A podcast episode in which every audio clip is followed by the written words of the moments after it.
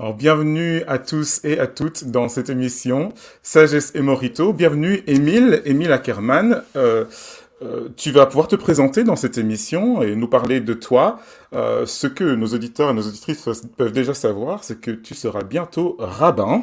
Et c'est la première fois qu'on reçoit quelqu'un de, de, cet acabit dans notre, dans notre émission. Mais dis-nous en quelques mots qui es-tu et puis qui est cette petite invitée que tu portes sur tes genoux? Heureux déjà d'être le, premier de, de cet académie ici alors. Merci de me recevoir et merci de recevoir donc euh, Élise Elisheva qui est ma, fille de trois mois euh, avec moi. Bien, euh, je vais de devenir rabbin, donc rabbin euh, du mouvement de l'orthodoxie, l'orthodoxie moderne pour être plus précis, qui est une façon de vivre l'orthodoxie. L'orthodoxie qui est le courant le plus rigoriste, le plus du judaïsme, c'est-à-dire le plus attaché à la pratique quotidienne des commandements mais euh, moderne parce que euh, nous sommes avec euh, mon épouse, on va dire, nous, nous revendiquons d'une pratique qui n'est pas en désaccord, qui n'est pas en contradiction avec les valeurs, on va dire, modernes, les valeurs de la société occidentale actuelle. Donc on pense qu'on peut concilier d'un côté la pratique d'un judaïsme au quotidien, donc la pratique, le fait de suivre une religion, une tradition qui est plurimillénaire d'un côté, et mmh. le fait de parfois la concilier avec des valeurs euh, parfois nouvelles du monde occidental mmh. qui nous paraissent euh, importantes euh, et, que, et dont on pense qu'il est notre devoir, même religieux, de les concilier avec la tradition. Oh, super. On va pouvoir creuser ça un petit peu plus dans, dans cet épisode. Euh, mais pour apprendre à te connaître, j'ai une petite question à te poser. Euh, J'imagine que, comme tout le monde, tu te regardes dans la glace le matin ou le soir ou à d'autres moments de la journée. Euh, quand tu te regardes dans le miroir, qui est devant toi? Parce qu'évidemment, être rabbin, voilà, c'est un statut qui est connu euh, dans une communauté euh, juive ou plus largement dans la société. On sait à peu près ce que c'est un rabbin. C'est comme un prêtre, mais pour les juifs, avec des nuances que tu vas nous expliquer, j'en suis sûr. mais, mais qui est Émile Ackerman Oula, c'est une question assez, une question assez large effectivement. Qu'est-ce que je vois? Écoute, bah, un rab... Alors, j'ai plutôt, je vais faire le rabbin euh, et donc je vais répondre à ta, à ta question comme euh, j'avais envie de, comme, euh, comme j'ai décidé d'y répondre. Mais euh, je pense que, on va dire, je vois des responsabilités. C'est-à-dire, uh -huh. il y a une responsabilité de porter une voix qui est fidèle déjà à la tradition, donc pour moi-même. Donc, mm -hmm. une honnêteté intellectuelle à avoir qui est, une qui est une exigence assez forte. Je vois la responsabilité de porter la voix de ma communauté. Donc, sachant que c'est une voix très plurielle, hein, très diverse, il n'y a pas une seule voix juive, mais donc la, la communauté des, des, personnes qui reconnaissent, on va dire, mon, mon autorité spirituelle, qui même c'est un grand mot, euh, je dois leur être fidèle. Responsabilité d'être euh, un mari, c'est pas, pas, facile forcément euh, tous les jours pour ma femme, hein, pas pour moi. et, euh, et, la responsabilité nouvelle d'être un père. Donc, euh, je, pour répondre à ta, question, je pense que je, je, me vois avec beaucoup de casquettes différentes et euh, voilà, ça fait beaucoup de responsabilités et en même temps, c'est à chaque fois une, une joie. Ouais, merci, merci. J'avais une autre question pour toi, mais j'ai une petite idée de la réponse. J'allais te demander quel était l'événement le, le, plus marquant de ta vie sur ces six derniers mois. Étant donné qu'elle a trois mois, effectivement. euh... Bah écoute, c'est la victoire de l'équipe de. Non, non, je rigole, je rigole. Effectivement, c'est la de... de... ma fille. Il y a Trauma qui a vraiment illuminé nos, nos vies, illuminé nos journées et un peu trop illuminé nos nuits aussi. Ah, tu m'étonnes, tu m'étonnes. Bah félicitations encore, hein, félicitations encore. Merci beaucoup. euh, mais pour en savoir un petit peu plus sur, sur ton histoire, dis-moi, tu...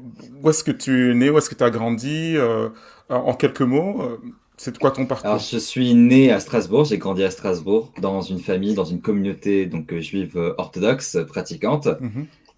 J'ai fait. Euh, dans... Alors, je, je, précise ma scolarité parce que c'est intéressant dans le sens où mes parents voulaient quand même donner une éducation assez ouverte. Et donc, j'étais -hmm. en même temps dans l'école privée juive, dans l'école privée protestante et dans le public. Donc, j'ai vraiment oh. fait. Euh, j'ai alterné, j'ai fait un petit peu tout, ce qui m'a donné Trois déjà écoles, une.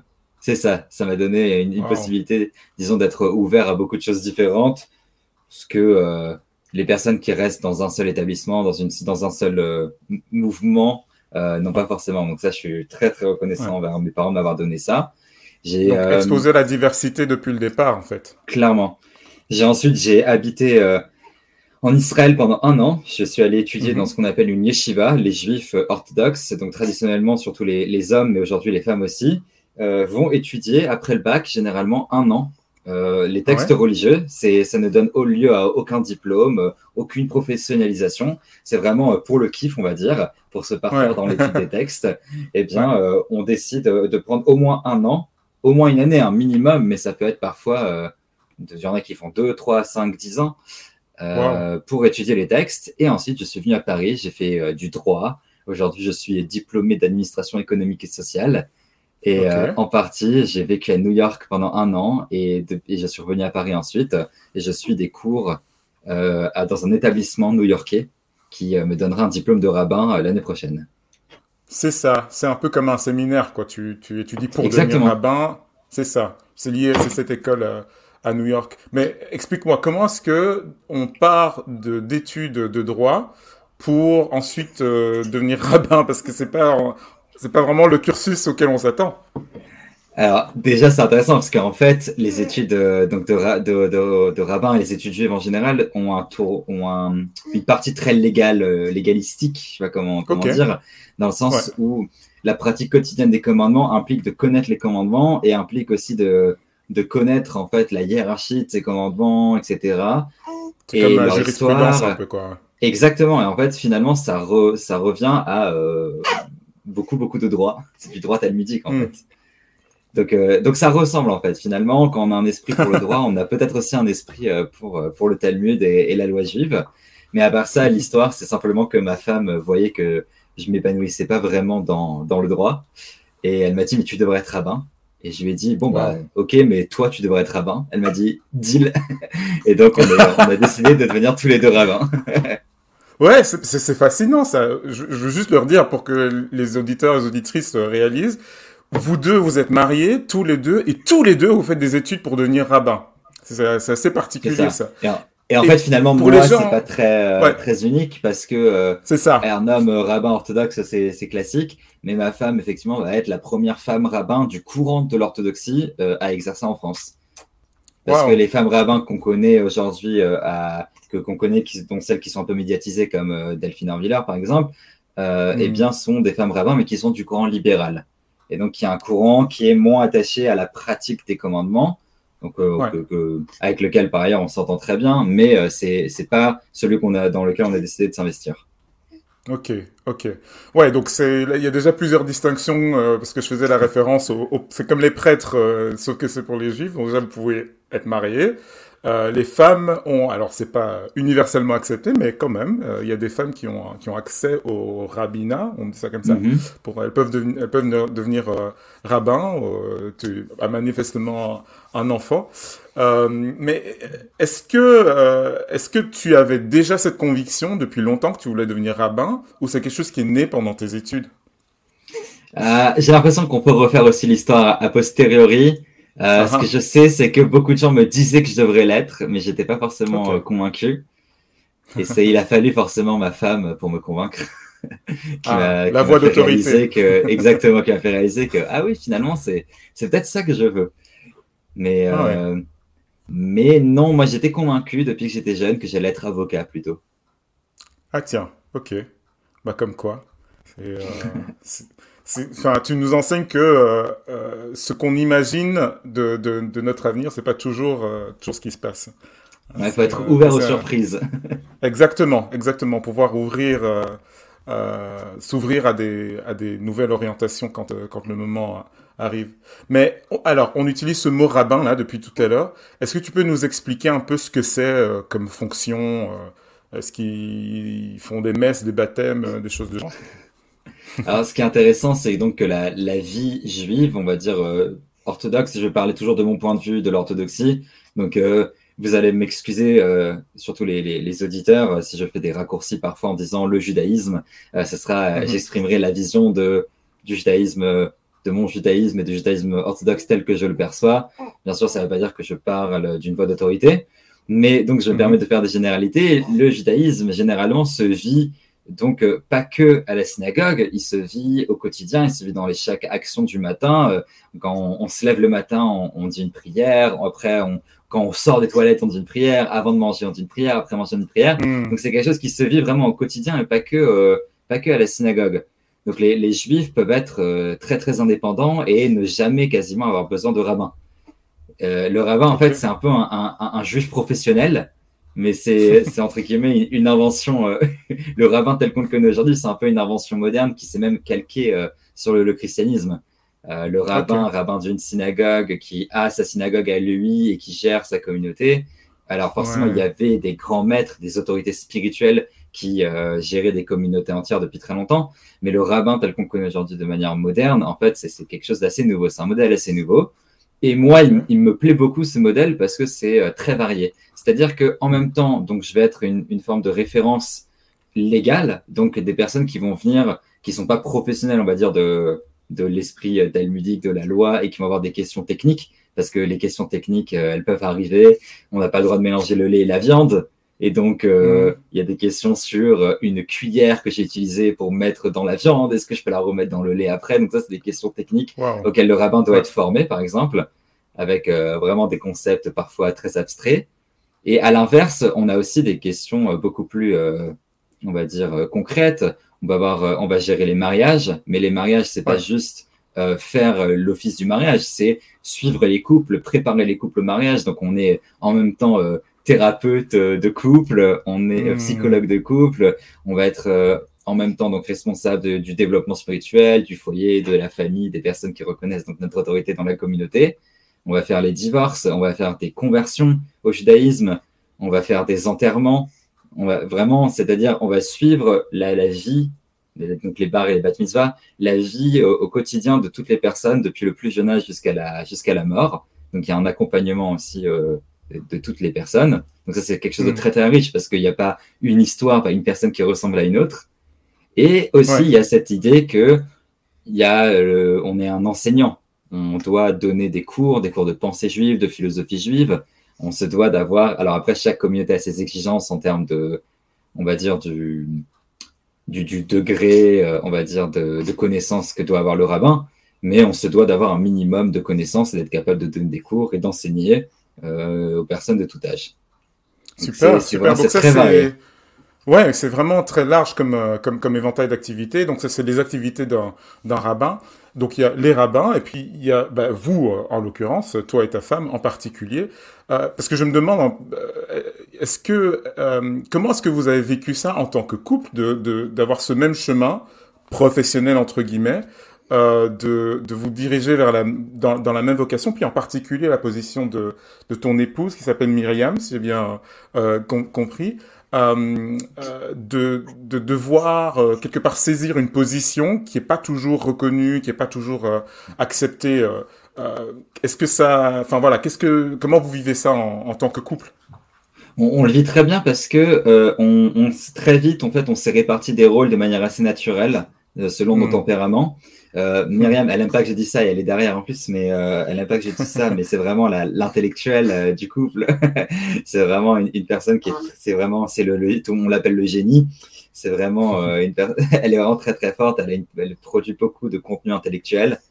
Et, euh, et donc, elle, elle a vraiment pris ça en, en charge, c'est-à-dire, c'est vraiment, euh, euh, elle, elle produit énormément de contenu, elle est dans l'accompagnement euh, de- des personnes, euh, dans le développement, on va dire, spirituel et intellectuel des personnes de la communauté, euh, qui, qui la Mhm. respectent énormément. Et donc, ça a aussi aidé le fait qu'elle ait euh, une véritable assise intellectuelle très rapide. Euh, ça, l'a- ça a aussi aidé à, à faire accepter son, son engagement et son rôle. C'est-à-dire Ok. qu'il y a quelque chose que la communauté orthodoxe, qui par ailleurs est conservatrice, respecte, c'est justement l'engagement dans l'étude des textes. Et, donc My- Myriam ne, ne tombe pas justement euh, dans une forme de caricature, et en plus de ça, elle a un tempérament qui n'est pas du tout euh, revendicatif. Et donc elle Mhm. a, elle, elle- on sent qu'il y a une forme de, de sincérité et de pureté dans son engagement euh, religieux qui a beaucoup beaucoup aidé à convaincre les personnes qui, qui l'entourent et des, même des personnes plutôt du côté conservateur qui, à part ça, auraient pu être, on va dire, récalcitrants. Et, et de l'autre côté, bah, dis-moi, continue.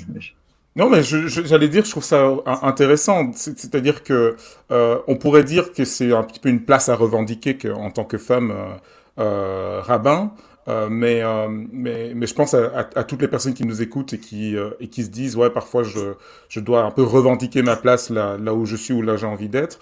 Tu, ce que tu expliques, c'est aussi que Myriam, elle a, elle, elle, elle, elle, a assis son autorité quelque part. Elle s'est fait, elle a, elle a fait reconnaître euh, qui elle est en tant que, en tant que mhm. personne. Donc il n'y a pas que le combat, il y a aussi le fait de faire ses preuves, entre guillemets. Quoi. Exactement. et, et c'est un peu notre engagement aussi, c'est-à-dire que euh, on, on, se définit, bon, je te, je te vole une question, je crois, mais euh, on se définit voilà, comme, comme féministe, on n'a pas peur d'utiliser ce, ce, mot. Mais notre engagement, c'est ça. Mais notre engagement, il est, il est beaucoup plus large. Et, euh, et, justement, on veut pas s'enfermer dans des cases. Notre engagement, c'est un engagement vraiment existentiel, un engagement qui est complètement entier. C'est-à-dire, euh, on est des juifs, on est religieux, on est impliqué dans notre, dans l'étude de nos textes, dans l'étude de la, de la tradition. On est impliqué dans, les, dans une forme de militantisme pour, euh, voilà, les certaines, euh, on va dire, revendications de, de modernes, dont, dont, dont l'égalité. Mais euh, ça fait partie, ça fait partie d'un tout plus large. Et donc, ce n'est pas forcément, en même en tant que féministe qu'on fait des choses, c'est en tant surtout aussi que, que aussi juif religieux, qu'on se dit, bah, c'est dommage, il faudrait que les femmes aient accès à l'étude des textes alors qu'elles en, ont, elles en ont été privées. Parce que bah, on mm. passe à côté de super euh, juifs, en fait, de personnes qui vont mm. pouvoir s'impliquer dans la religion et la transmettre, etc. Donc c'est juste, même en tant que juif, sans parler de en tant que féministe, même en tant que juif, on se trouve ça bête de, de, passer à côté de la moitié du, la moitié du peuple. Ouais, ouais, super. Hein. très intéressant. Vous vous considérez comme des citoyens militants, en fait, euh, des religieux citoyens militants. Exactement. Je devrais changer ma bio Twitter. pas mal, pas mal.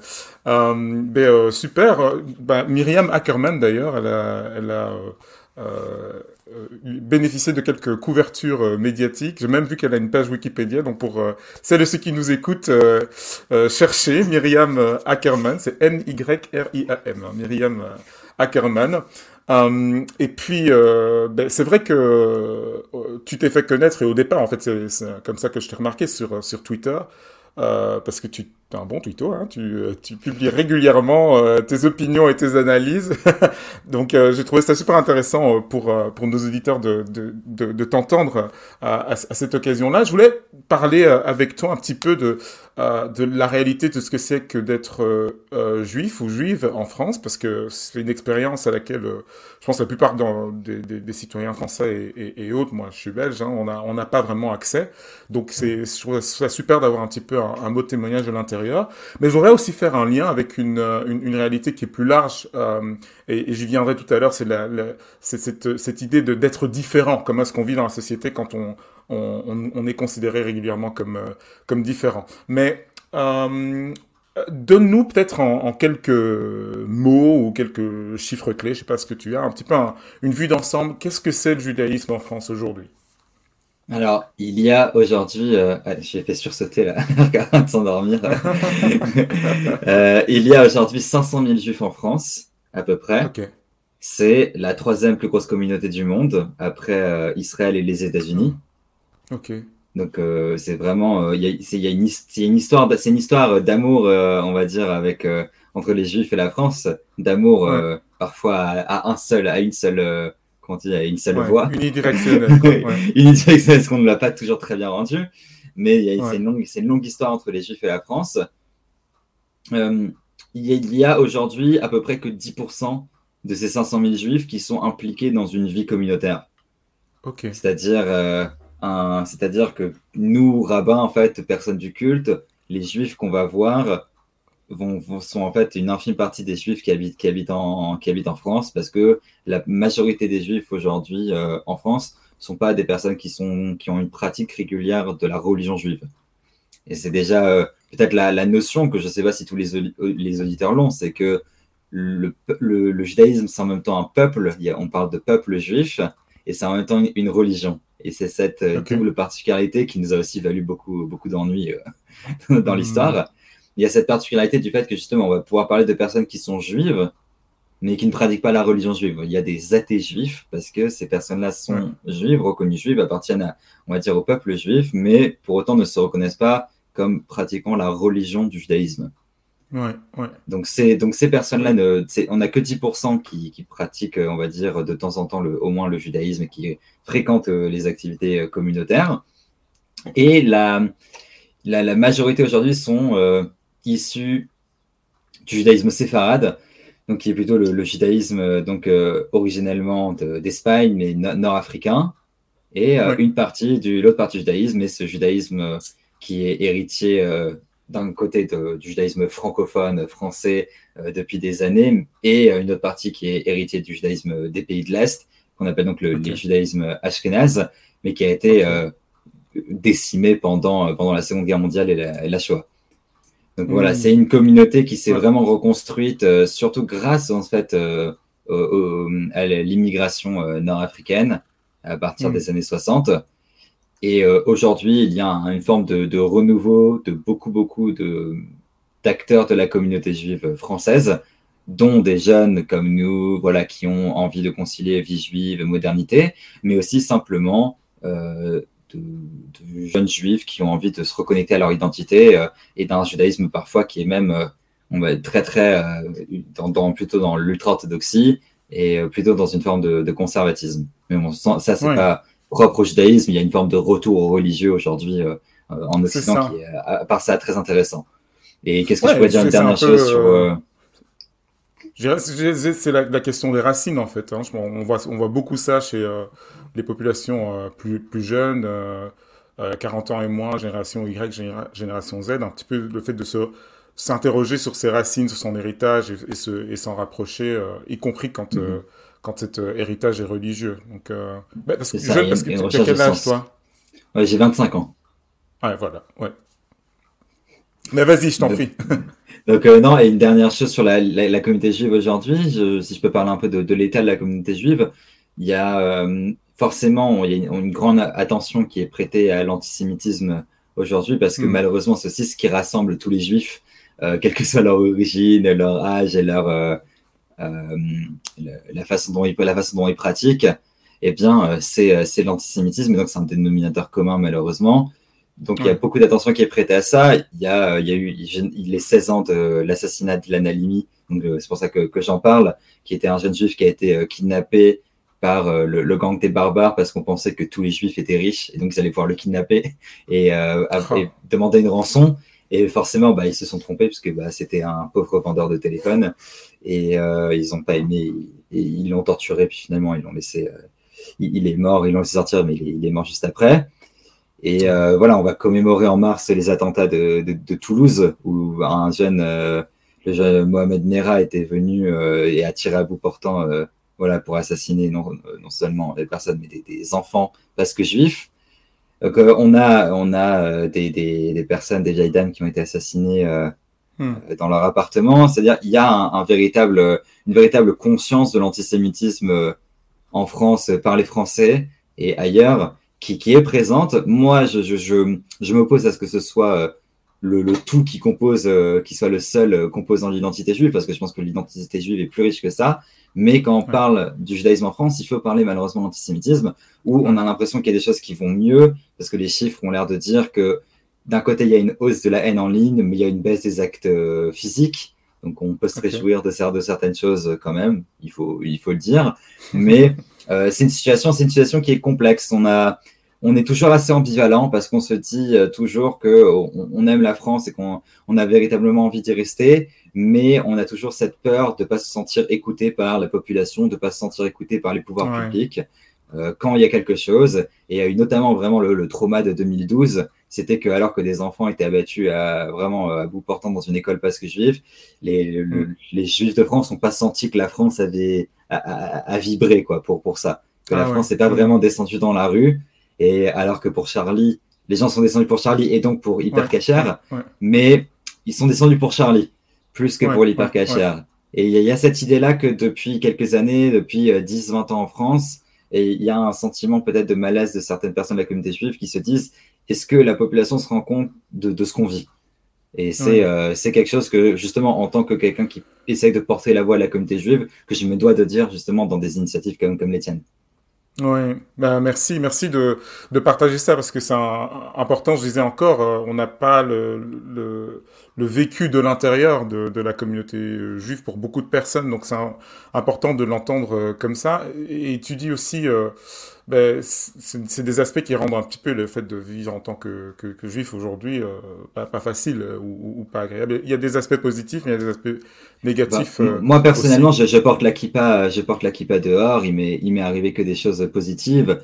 Euh, mm. J'étais même fait accuser d'avoir minimisé l'antisémitisme quand j'étais allé justement à France France Info pour le dire, en disant ah ne, ne partez pas de la France ça va quand même relativement bien. On, on, est bien, on est bien en étant juif en France, même s'il y a des aspects qui sont, il y a des aspects plus ou moins toujours négatifs comme partout. Hein. Il y a un, un, il y a eu une prise d'otage dans une synagogue la semaine dernière euh, au, Texas.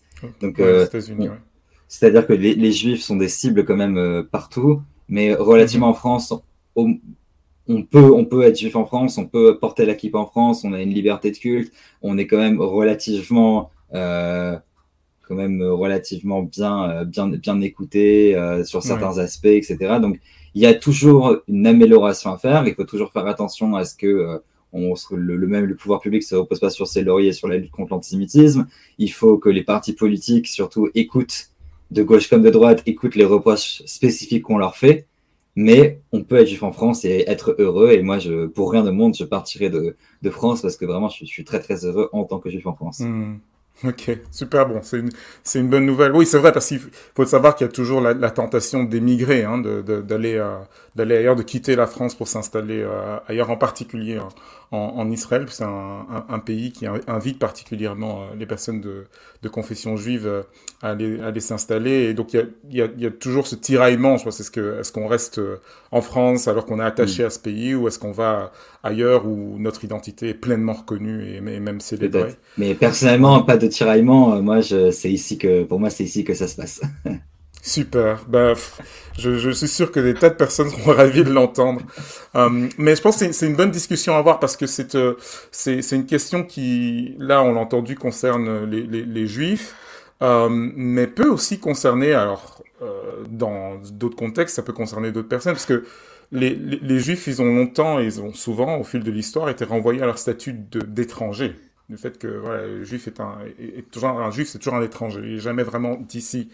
Et mmh. aujourd'hui, les juifs sont pas les seuls dans cette situation. Ils sont pas les seuls dans, dans, dans ce cas à être identifiés euh, comme, comme étrangers. Donc, euh, moi, je me demande comment, euh, euh, comment vous, et quand je dis vous, je, je, veux dire au sein de la communauté juive, ou peut-être plus particulièrement dans, dans tes réflexions à, à, à toi, euh, en tant que, que, que, juif qui se nourrit de la sagesse biblique euh, régulièrement, ben, comment est-ce que tu, essaies de donner sens à ce, euh, à, ce fait qu'on est euh, renvoyé régulièrement à, un statut d'étranger, qu'on est re rejeté? Comment le fait de, de gérer ses racines, comment est-ce que vous, vous donnez sens dans, dans votre commun communauté spirituelle? C'est-à-dire que le, le fait euh, d'être euh, renvoyé, à, on va dire, à, une, à, ses origines peut être utilisé de plusieurs façons. Alors, moi, j'ai pris le parti, souvent quand ça m'arrive, de, de prendre après, la, de prendre l'a priori que c'est une maladresse. C'est-à-dire okay. que les personnes ne comprennent pas véritablement de quoi ils sont en train de parler, à part quand c'est véritable, quand c'est officiellement euh, avec euh, des intentions mauvaises. Mais des, la plupart du temps, c'est des petites phrases comme ça qui font mal et je pense que c'est aussi, quand on parle même de racisme systémique, quand il s'agit, euh, quand il s'agit aussi d'autres populations, je pense que c'est aussi ça euh, qui se passe, c'est que c'est des petites réflexions, des petites phrases qui nous donnent une forme de fenêtre sur ce qui se passe à l'intérieur de la tête des gens, sur les automatismes qu'ils ont et qui eux-mêmes ont intériorisé, mais qui ne se rendent pas compte qu'en fait c'est très très insultant et en plus c'est faux. Et euh, mm. justement, on va parler, on va nous dire, euh, j'ai combien de personnes ont déjà dit à des personnes de ma famille, etc. Et tu repars quand en Israël, des choses comme ça. Ah ouais, Dans le sens, ouais, alors que voilà, moi j'ai une branche de ma famille qui est littéralement française depuis euh, 1000 ans, quoi. Wow. Donc, euh, et je repars quand, quoi. Mais j'étais là avant toi. Et c'est, euh, non, mais c'est intéressant. Et mm, moi, je prends le parti de, de, dire que, a priori, je vais toujours me dire que c'est de la maladresse. Et donc, mm c'est une opportunité pour moi. Je vais être envoyé à ce statut d'étranger. Je vais dire, c'est vrai, j'ai d'un côté des racines qui sont qui dépassent le cadre de la France, Parce que, bah, bien sûr, je suis juif, j'ai des racines en, Mésopotamie, j'ai des racines au Moyen-Orient, j'ai des racines qui sont euh, qui sont pas que, qui sont pas euh, chrétiennes, alors que je suis dans un pays qui a une culture chrétienne. Donc, mhm. oui, d'un côté, j'ai toujours une forme de distance avec euh, avec ce qui m'entoure. Mais cette distance, elle, elle est positive, elle m'aide, et je vais t'expliquer en quoi elle ne contredit pas mon identité française. Et donc ça, quand j'ai le luxe de pouvoir le faire, quand j'ai quand j'ai des personnes qui sont à l'écoute en face, c'est super, c'est super bien. Après, quand il y a des mhm. personnes qui sont mal intentionnées ou juste qui qui sont pas, qui n'ont pas envie de discuter, alors euh, bah, elle, on peut pas vraiment faire grand chose pour elle malheureusement. Mais, mais moi, j'essaie de le prendre comme une comme une, une opportunité, c'est-à-dire de dire bah tiens, qu'est-ce qui qu'est-ce qui est-ce qu'il y a quelque chose qui a fait dans mon comportement déjà que que je, pour qu'il me renvoie quelque chose d'autre. A priori, je pense pas. Donc qu'est-ce que je porte en moi? Et c'est toujours, toujours intéressant de, se faire renvoyer dans, comme dans un miroir. Qu'est-ce que, qu'est-ce que je porte véritablement en moi? Donc, euh, je pense que c'est des questions que toute personne qui se pose, toute personne qui n'a pas, qui a pas deux parents et quatre, quatre, huit arrière-grands-parents euh, français se pose parce qu'il se dit tiens, je porte des choses différentes en moi. Mais aujourd'hui, c'est la, la j'ai pas envie de dire que c'est la majorité des personnes, mais il y a une énorme partie de la population française qui n'a pas euh, huit grands-parents français. Donc, on est tous des fils et des petits-fils d'un petit-fils d'immigrés. Donc, euh, je, pense que la, meilleure façon de, gérer ça, c'est de, le célébrer. Ouais. Ben, merci, merci. Sur, euh, tu sais, donc, Morito est un, podcast euh, qui est promu par Imagodei et, et, sur notre site web, dans notre blog, on a un, article témoignage avec une, un entretien que j'avais mené avec une, une jeune professionnelle belgo-marocaine qui parlait aussi de, ces, de cette euh, cette difficulté euh, d'être constamment renvoyé à des origines autres alors qu'on a euh, embrassé à, bras le corps le, pays dans lequel on, a, on est né, on a grandi en fait. et, et c'est pas c'est pas si simple. Donc j'invite les, les, auditeurs qui veulent poursuivre la, conversation à se rendre sur sur le site imagodi.fr et chercher cet article au sujet de Yousra où on parle du, du voile, de la situation d'être une femme, d'être une maman. Euh, mais, euh, mais à toi, Émile, je voudrais poser la question, si tu penses maintenant à, tous ces Français ou, d'autres personnes qui sont constamment renvoyés à leurs différences, au fait qu'ils ne sont pas comme, euh, si, tu as un, mot d'encouragement pour eux, qu'est-ce que tu pourrais leur dire? Plus qu'un mot d'encouragement, c'est, je pense qu'il y a un, on, a, on a gagné, entre guillemets, la, la guerre, même s'il y a des batailles à mener dans un sens où aujourd'hui le l'Occident est acquis au fait de célébrer des identités multiples, hmm. euh, des identités qui, euh, euh, qui, qui ne sont pas figées. Et je pense que les personnes qui essayent toujours de, qui ont ce fantasme de, de garder une forme d'identité française comme il y avait il y a 100 ans, qui ne bougerait pas. Déjà, c'est faux hmm. parce qu'en fait, l'identité française qui fantasme est elle-même le résultat de, plusieurs mélanges identitaires, etc. Donc, euh, il n'y a jamais eu en fait cette, euh, ces identités euh, marquées qui auraient été conservées précisément de génération en génération. Ces gens-là, ces gens-là ne connaissent pas l'histoire. Hmm. Et aujourd'hui, il y a quand même un réveil, surtout de la jeunesse, mais pas que. la plupart même des, pouvoirs publics sont, sont, acquis à ça aujourd'hui, même si pas tous, c'est pas assez bien toujours. Mais on a, on a gagné la, on a gagné la guerre dans le sens où on, on, célèbre et on, sait, on continuera à célébrer les identités euh, multiples en mouvement et, euh, et, on continuera à détruire les, les clichés sur euh, cette forme de, de fantasme d'identité figée qui, n'aurait, qui aurait toujours préexisté. C'est, c'est, c'est pas vrai et en tout cas vous trouverez toujours ma communauté et les personnes qui sont avec nous pour, pour vous soutenir, pour soutenir le droit le, droit de toutes ces personnes exister, et notamment euh, le droit des, personnes religieuses à pouvoir exprimer leurs convictions religieuses, euh, quelles qu'elles soient, et notamment à nos, euh, à nos amis musulmanes qui décident de mettre le voile. Ben merci Émile, hein. on, a, gagné la guerre, même s'il reste des batailles à mener, et on peut les mener ensemble. C'est un, commentaire encourageant, je pense. Euh, mais je propose de passer sans attendre à la suite de notre conversation. On va être un peu plus, euh, euh, entrer un petit peu plus dans le concret, puisque là, euh, on est en train de, de, de, parler de plus en plus de, de réalité euh, sociale et politique. nous allons parler de, ben, en fait, de la personne juive la plus écoutée actuellement en France. J'ai nommé. Malheureusement.